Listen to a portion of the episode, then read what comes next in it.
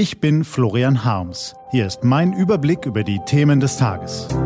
T-Online Tagesanbruch. Was heute wichtig ist. Mittwoch, 12. Februar 2020. Die CDU will ihren Kanzlerkandidaten im Hinterzimmer auskungeln. Ein Armutszeugnis, das zeigt, wie gestrig die Partei geworden ist. Gelesen von Christian R.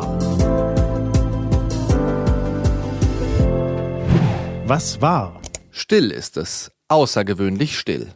Menschen gehen nicht ans Telefon, lassen SMS-Nachrichten unbeantwortet, meiden die Mikrofone der Fernsehsender. Zum üblichen Stimmengewirr des politischen Betriebs steht diese Stille in auffallendem Kontrast. Hinterbänkler und andere Hintersassen mögen auch jetzt noch allerlei in die Welt hinaus posaunen, aber aus der ersten Reihe der CDU vernehmen wir außer einigen Phrasen nur Schweigen. Eine Stille wie diese ist meist ein untrügliches Zeichen, dass hinter den Kulissen ausgiebig getuschelt wird. Nach dem angekündigten Rückzug Annegret Kramp-Karrenbauers braucht die CDU einen neuen Vorsitzenden und vor allem einen Kanzlerkandidaten. Wer sich selbst dafür geeignet sieht, wissen wir inzwischen, aber wer von denen wird es?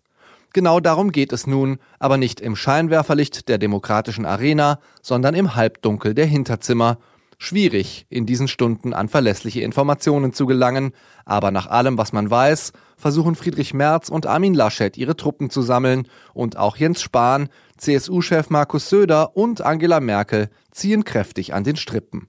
Schließlich geht es nicht nur um ein neues Gesicht, sondern auch um eine Richtungsentscheidung. Bleibt die Union auf dem liberalen Merkel-Kurs oder schwenkt sie in die konservative Ecke? Für ersteres steht NRW-Ministerpräsident Laschet, der wohl vergnügt mit den Grünen koalieren würde. Für letzteres steht Merz, dem zugetraut wird, die Herzen ehemaliger Unionsanhänger zurückzugewinnen, die zur AfD abgewandert sind. Spahn steht irgendwo dazwischen oder weiß noch nicht genau, wo er stehen soll. Die Kanzlerin, so heißt es, sähe gerne Laschet auf dem Thron, auch deshalb, weil sie dann wohl in Ruhe bis 2021 zu Ende regieren könnte. Für März trommeln vor allem CDU-Anhänger in NRW, Baden-Württemberg und Ostdeutschland, auch deshalb, weil er Merkel wohl schon früher verdrängen würde, dann gäbe es womöglich schon bald Neuwahlen. Zwei Motive, aber eine Methode. Die CDU braucht eine neue Führung, also zieht sie sich in die Hinterzimmer zurück und zieht die Vorhänge zu wirklich bemerkenswert, wie schnell die CDU nach dem Wirbel der vergangenen Tage in althergebrachte Muster verfällt. Sie begreift die Aufregung um die Ministerpräsidentenwahl in Thüringen und den AKK-Abgang mehrheitlich als Bedrohung, nicht als Chance. Aus Angst vor der Ungewissheit will man den neuen Boss im kleinen Kreis auskungeln und diesen dann von handverlesenen Delegierten auf einem Parteitag abnicken lassen. Das zeigt, die CDU-Führung hat noch nicht einmal ansatzweise begriffen, wie groß ihr Problem in Wahrheit ist. Es ist dasselbe wie bei der SPD. Mit ihren verkrusteten Strukturen, ihrer altbackenen Kommunikation und ihrem in Parteigremien gedrillten Personal haben sich die Volksparteien von der gesellschaftlichen Realität entkoppelt. Jahrelang haben sie viel Kraft dafür aufgewendet, an der Macht zu bleiben, im Bund, in den Ländern, in Gemeinderäten, Rundfunkräten, wo auch immer. Wir führen, ihr folgt. Das ist aller partizipativen Beteuerungen zum Trotz nach wie vor die vorherrschende Haltung der CDU-Kader gegenüber dem Wahlvolk. Das Problem ist, vor 15 Jahren mag diese Oropax-Methode noch funktioniert haben, heute aber, wo die Gesellschaft so divers wie nie zuvor ist, wo über die sozialen Medien jeder mit jedem und über jeden reden kann, wo tradierte Autoritäten ihr Informationsmonopol verloren haben, wo sich die Jugend selbst organisiert, wo ein blauhaariger YouTuber in weniger als einer Stunde eine Regierungspartei in die Krise reden kann, da wirkt die eindimensionale Weltsicht des CDU-Führungspersonals wie ein Relikt aus dem politischen Pleistozän.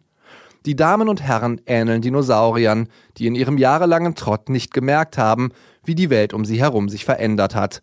Sie trotten einfach weiter wie bisher und irgendwann droht ihnen das Aussterben, weil die Welt ihren Trott einfach nicht mehr braucht. Als er gestern zur Möglichkeit eines Mitgliederentscheids befragt wurde, klang das bei Friedrich Merz so. Ich halte davon überhaupt nichts, wir können Mitglieder befragen, aber eine Entscheidung zu treffen, dafür haben wir Gremien. Hätte Louis XIV. nicht schöner sagen können. Was steht an? Die T-Online-Redaktion blickt für Sie heute unter anderem auf diese Themen. In New Hampshire haben die Demokraten ihre zweite Entscheidung im Vorwahlkampf um die Präsidentschaft getroffen. Die führenden Virenforscher der Welt wollen heute in Genf ihre Erkenntnisse zum Coronavirus vorstellen und der Berliner Unternehmer Christian Krawinkel hat nach dem Thüringer Politikeklar 100.000 Euro an den AfD-Landesverband von Björn Höcke gespendet. Diese und andere Nachrichten, Analysen, Interviews und Kolumnen gibt's den ganzen Tag auf t-online.de. Das war der T-Online-Tagesanbruch vom 12. Februar 2020. Produziert vom Online-Radio- und Podcast-Anbieter Detektor FM.